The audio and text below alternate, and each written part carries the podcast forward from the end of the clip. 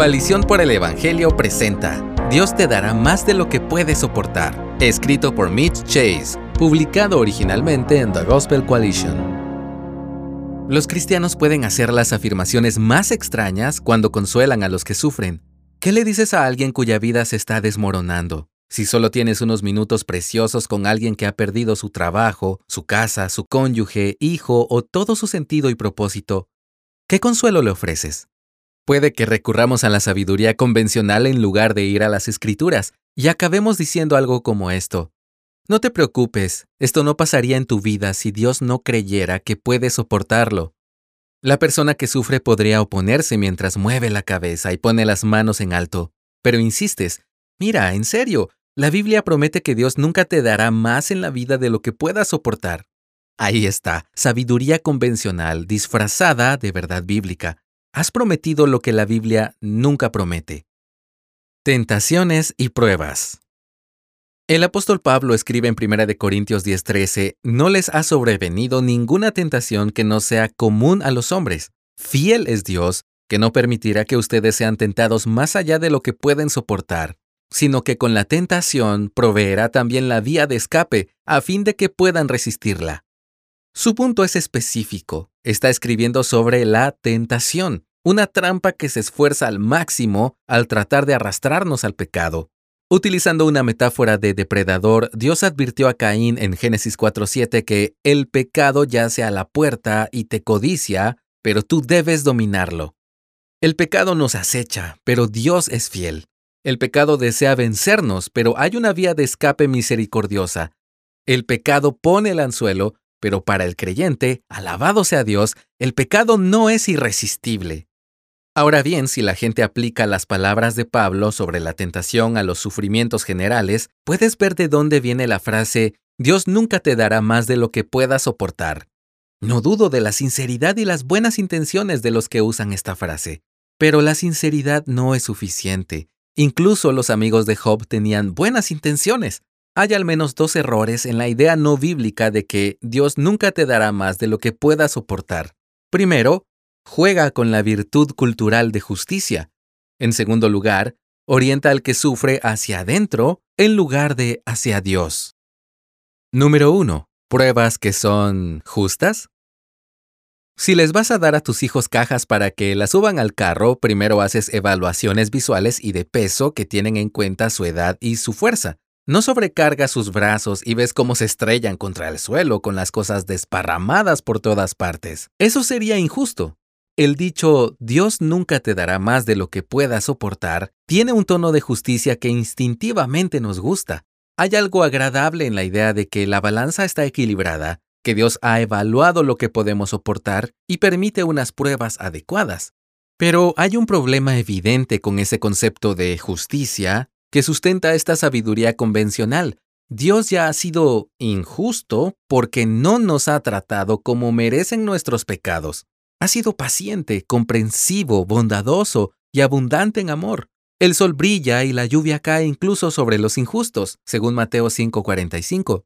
Dios trasciende las categorías humanas de justo e injusto hasta tal punto que no estamos en condiciones de evaluar sus acciones o sopesar su voluntad. Sus caminos no están sujetos a la norma de justicia de nuestra cultura. Número 2. ¿El poder adentro? El sufrimiento no pregunta si estás preparado. Puede llegar lentamente o con fuerza, pero no pide permiso y no le importa la conveniencia. Nunca es un buen momento para que tu vida se arruine. Pero el dicho Dios nunca te dará más de lo que puedas soportar me dice que tengo todo lo que se necesita. Me dice que puedo soportar todo lo que venga. Me dice que Dios permite las pruebas de acuerdo con mi capacidad de soportarlas. Piensa en lo que hace esta sabiduría convencional dirige a la gente hacia adentro. Sin embargo, la Biblia nos dirige hacia Dios. Como dice el salmista en el Salmo 46 del 1 al 3, Dios es nuestro refugio y fortaleza, nuestro pronto auxilio en las tribulaciones. Por tanto, no temeremos aunque la tierra sufra cambios y aunque los montes se deslicen al fondo de los mares, aunque bramen y se agiten sus aguas, aunque tiemblen los montes con creciente enojo. Cuando nuestras fuerzas flaquean bajo cargas aplastantes, la respuesta no está dentro de nosotros. Dios da poder a los débiles y aumenta las fuerzas de los débiles, según Isaías 40:29.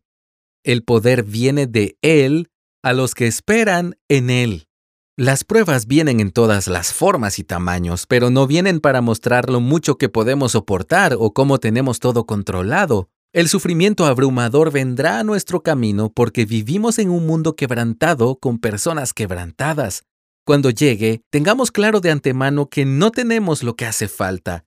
Dios nos dará más de lo que podemos soportar, pero no más de lo que Él puede. El salmista pregunta, ¿de dónde vendrá mi ayuda? en el Salmo 121.1. Y nosotros debemos ser capaces de responder como Él. Debemos saber y creer en lo más profundo de nuestros huesos lo que dice el verso 2. Mi ayuda viene del Señor, que hizo los cielos y la tierra. Cuando lleguen las pruebas, confía en que la ayuda del Señor llegará. Esta noticia es útil para los que sufren, ya que estamos diciendo algo verdadero sobre Dios en lugar de algo falso sobre nosotros mismos. Pablo recordó un momento en que Dios le dio más de lo que podía soportar. Él escribió en 2 de Corintios 1:8, porque no queremos que ignoren, hermanos, acerca de nuestra aflicción sufrida en Asia, porque fuimos abrumados sobremanera, más allá de nuestras fuerzas, de modo que hasta perdimos la esperanza de salir con vida. Pablo y sus compañeros habían estado bajo circunstancias que superaban sus fuerzas para soportar. Y sigue diciendo en el verso 9, de hecho, dentro de nosotros mismos ya teníamos la sentencia de muerte. Luego, en el mismo verso 9, proporciona una visión crucial de su desesperación. ¿Por qué él y sus compañeros recibieron más de lo que podían soportar? Pablo continúa diciendo, a fin de que no confiáramos en nosotros mismos, sino en Dios que resucita a los muertos. Dios te dará más de lo que puedes soportar para que su gran poder se manifieste en tu vida. De hecho, un mayor peso de gloria está aún por llegar, como leemos en 2 de Corintios 4, 17, pues esta aflicción leve y pasajera nos produce un eterno peso de gloria que sobrepasa toda comparación. Puede que no consideres que los sufrimientos abrumadores sean leves y pasajeros, pero piensa en tus pruebas en términos de un trillón de años a partir de ahora. En medio de la aflicción, a veces lo más difícil de sostener es una visión de lo eterno. Pablo no está tratando de minimizar tu aflicción, está tratando de maximizar tu perspectiva. El sufrimiento no tiene la última frase del guion. Dios te dará más de lo que puedes soportar en esta vida, pero el peso de gloria que viene será mayor de lo que puedes imaginar. Gracias por escucharnos. Si deseas más recursos como este, visita coaliciónporelevangelio.org.